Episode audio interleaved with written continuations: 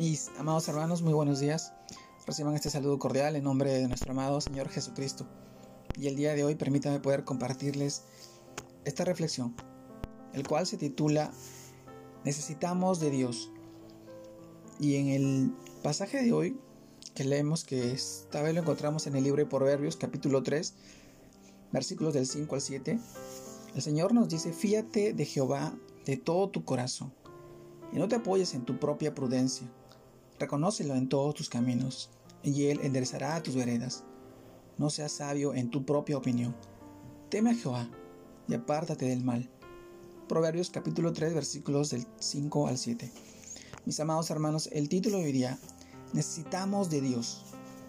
Y en este pasaje de Proverbios y en el capítulo 3 nosotros reflexionamos el día de hoy y sabemos que del libro de Proverbios, que es el libro del consejo que un padre le da a su hijo cuando ha salido de su hogar, cuando ha decidido empezar y andar en el camino de la vida, asumiendo nuevas responsabilidades. Mis hermanos, este pasaje le aconseja que sus pasos deben ser ordenados, según lo que dice la palabra de Dios. Mis hermanos, cuán importante es esto el día de hoy para todos nosotros, que a diario nos enfrentamos a desafíos en la vida.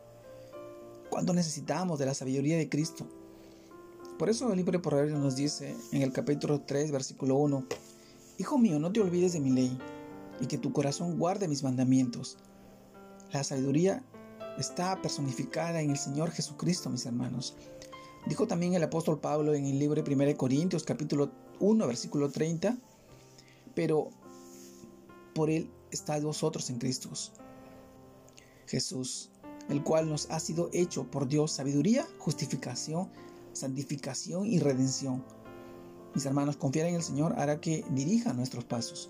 Debemos reconocer que hay momentos en que no podemos manejar nuestra vida por sí solos, sino que necesitamos la dirección de Dios.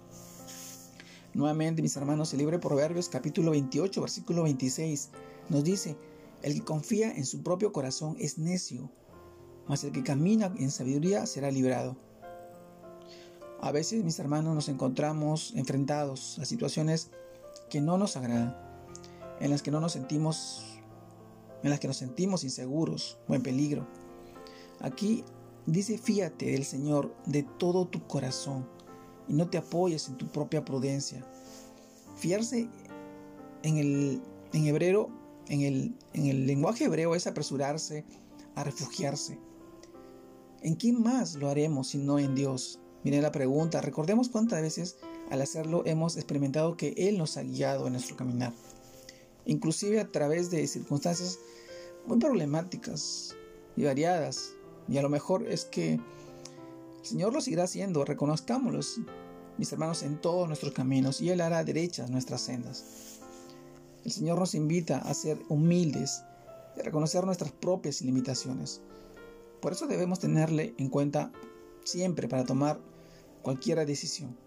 No seamos autosuficientes pensando que todo lo que podamos hacer solos, solos. El secreto de un hijo de Dios es depender de su amor, de su misericordia. Él dice en su palabra en el libro de Juan capítulo 15 versículo 5, Yo soy la vid, vosotros los pámpanos. El que no permanece en mí y yo en él, y yo en él, el que permanece en mí, perdón, y, y yo en él lleva mucho fruto este lleva mucho fruto porque separados de mí nada podéis hacer. Mis hermanos, Dios nos hizo para amarnos y para guiarnos a llevar vidas fructíferas y sabias. El único camino y la única verdad es Jesucristo. Y hoy necesitamos más de Dios, porque Él es Dios en nuestra vida y en todo lo que el mundo hoy necesita. Yo te animo a que puedas seguir creciendo, confiando en Él, dependiendo de Él porque Él, es el único que puede hacer tu vida fructífera, tu vida, una vida de bendición, no solamente a ti, a tu alrededor, a tu casa, a tu hogar. El libro de Hechos nos va a decir, cree en el Señor Jesucristo y serás salvo tú y tu casa. Y esta es la oportunidad para recibir esa bendición en tu vida, en tu hogar, en tu casa. Te mando un fuerte abrazo, Dios te guarde y te bendiga en este tiempo, que sigas creciendo en el Señor que sigas edificándose a través de su palabra y que sigas bendiciendo a muchas más familias. Saludos a todos mis hermanos. Un abrazo grande a la distancia. Dios los bendiga. Dios los guarde.